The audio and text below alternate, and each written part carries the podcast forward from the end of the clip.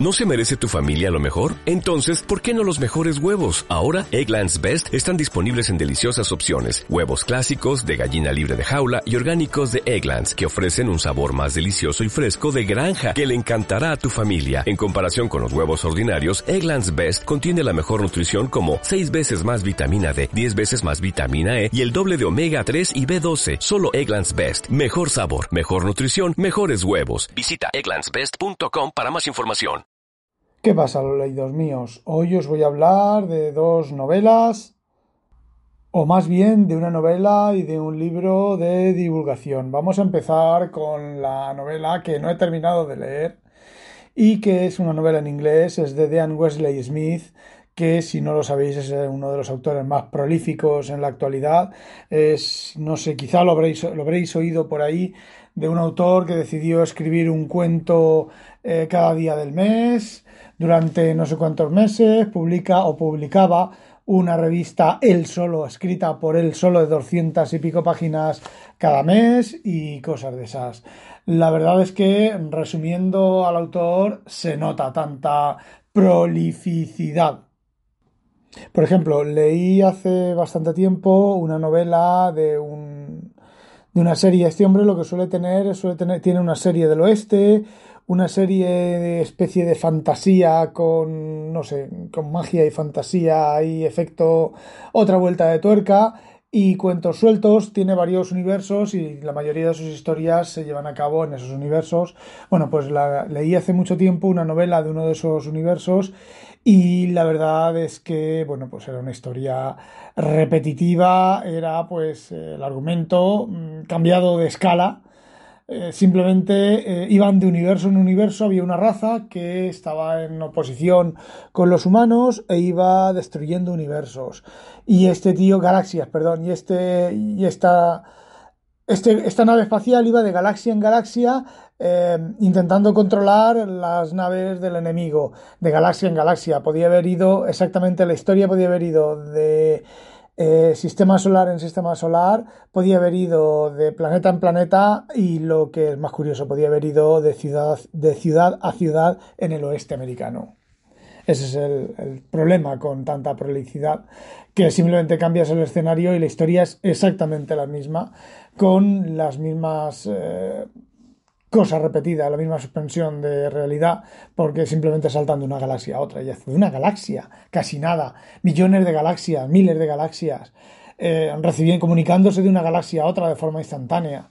Y bueno, el libro que os quería comentar eh, parece ser que está recién escrito, es de una nueva serie que se llama eh, Earth Protection League, la Liga de la Protección de la Tierra, y digamos que el, universo en el cual está centrada la novela, simplemente hay un grupo estilo Hombres de, Hombre de Negro, Men in Black, pero mm, de otra manera. Simplemente hay un grupo de humanos mm, que mantienen apartados a los extraterrestres malos y en general a los malos malignos de del planeta Tierra y los habitantes normales de la Tierra pues vivimos completamente eh, inocentes de ese tipo de, de, esa situación. Hasta ahí la idea es está bastante bien. El problema de nuevo viene a ser la implementación. Este hombre no sé cuánta edad tendrá, rondará los 60 años o puede que sea más mayor que eso. Y en el argumento se nota un montón. Yo cuando empecé a leer automáticamente pensé en los últimos años de Heinlein las fantasías sexuales de un sesentón porque es que no tiene, no tiene otra explicación. Os cuento. Simplemente eh, hay un, hombre que ha recibido un ataque, un stroke, ¿vale? Un ataque al corazón y está tetrapléjico. Solamente puede hablar. Entonces eh, localizan a una, a una mujer de 60 años que lo ayuda, le da de comer. Entonces este hombre realmente no es lo que parece ser, sino que, bueno, es el capitán, capitán disco de la nave disco no sé qué. Bueno, ya choca un poco, queda un poco... Podría quedar mm, eh, curioso, pero no queda curioso porque, bueno, este hombre ha localizado a esta mujer, que es una piloto retirada, una buena piloto de, aviación retirada, y la quiere reclutar para el servicio secreto. Entonces, ¿qué es lo que ocurre? Le hace una cita, van dos chicas a su casa, se la llevan y, bueno, cuando sale por la puerta la teletransportan a una estación espacial en la Tierra, eh, orbitando la Tierra, y de ahí la meten en un ataúd y la llevan a no sé cuántos años luz. Y aquí es donde viene pues el sueño erótico del, de Aneste, que es simplemente pues la, la chica ha rejuvenecido y en el, el viaje desde la Tierra hasta ese lugar rejuvenece mágicamente sin dar ningún tipo de explicación, aparte de que el transporte creo que es instantáneo, rejuvenece pues eh, un montón de años, dependiendo de la distancia, y el, capitán disco este también está rejuvenecido, y bueno, hacen migas, se juntan, y bueno, pues ya sabéis lo que pasa en esa situación. Eh, conforme va avanzando la novela, pues deciden los dos quedarse en el sitio remoto, forman pareja, Además, que esto ocurre así de repente, podía ser una, la típica historia esta de, de, la secretaria y el jefe que nunca terminan de cuajar, que siempre están, que tú sabes que se quieren, que se, están enamorados el uno del otro, pero no se atreven porque una es la empleada, otra es el jefe. No, no, aquí van al asunto eh, rápidamente. Y luego está lo que es el argumento. Resulta que vienen miles de naves espaciales del tamaño de Júpiter, vienen directas a impactar todas contra la Tierra.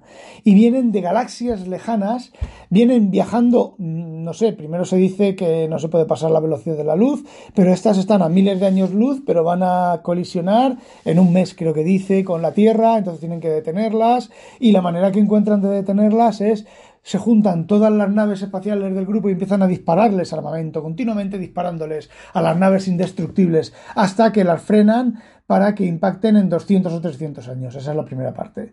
La segunda parte, ya están ellos juntos, ya han decidido quedarse en, en, en este sitio remoto como pareja y deciden investigar una de estas naves.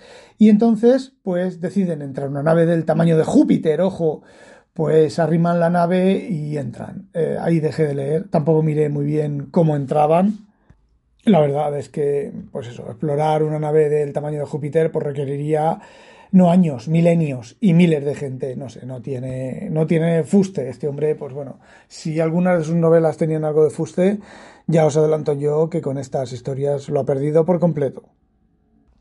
Y bueno, otra novela que he leído, que es de Christine Catherine, Catherine Rush, que es esposa de este hombre, también es bastante prolífica, y la novela es Maelstrom, a Diving Universe novela. Esa chica tiene dos universos, este, de Diving Universe, en el cual, bueno, pues la humanidad está extendida por planetas. He leído alguna otra historia. La verdad es que las historias no son muy buenas. Esta chica es bastante, también, bastante prolífica. Es más, eh, escribe mejor que el marido. Bueno, no escribe mejor que el marido, los argumentos son mejores, escribe bastante mal.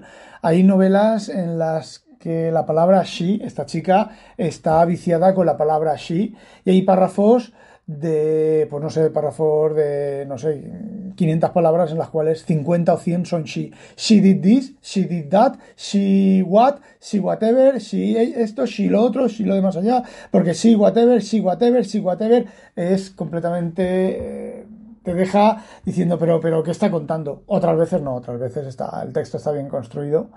Y bueno, aquí en esta historia, este tipo de historias me gustan a mí bastante, aunque esta está bastante mal llevada. Y es que al inicio de la historia te cuentan el final de la historia. Es decir, eh, hay una zona en un planeta, eh, a ver, estamos en un, en un, planeta que tiene un sistema planetario que tiene dos planetas, un planeta y una luna, la chica nombra luna, ¿vale? Una luna que tiene una zona donde hay muchísimos metales y quien consiga llegar a esos metales pues será rico explotando esos metales. Pero cuando las naves intentan aterrizar ahí, acercarse ahí, se produce un maelstrom, ¿vale? Una especie de tormenta magnética, geo, todo, y las naves son destruidas. Entonces, la el padre de la protagonista se pierde en una de estas naves y la protagonista decide reconstruir la historia sobre lo que pasó. Eh, se va mucho por las ramas, va y viene y al final cuenta la historia sobre lo que cómo pudo pasar. Pero ¿cuál es el problema de la novela? Que no resuelve nada, simplemente cuenta lo que ocurrió, como la reconstrucción de lo que ocurrió, pero ni explica qué es lo que hay en la tormenta, ni, ni qué es lo que genera las tormentas cuando se acercan las naves, ni nada de nada. Entonces, pues bueno, también es una novela de muy poquitas páginas, 100, 100 páginas. Podríamos decir que es la, típica novella, con dos L, novela americana, que es 100 eh, páginas o cosas así, 40, 50 mil palabras. Y bueno, pues la verdad es pasar, leer por pasar el rato. Ni siquiera llega a ser una obra palomitera. Está bien, se puede leer, pero poco más. Esta mujer pues tendrá sus seguidores y sus fans, pero ciertamente los libros, los tres libros que he leído de ella son libros mediocres que se pueden leer porque son entretenidos, pero poco más. Y bueno, eso era lo que quería contaros. No olvidéis, sospechosos, habitualizaros. Adiós. O'Reilly Auto Parts puede ayudarte a encontrar un taller mecánico cerca de ti. Para más información, llama a tu tienda O'Reilly Auto Parts o visita oreillyauto.com.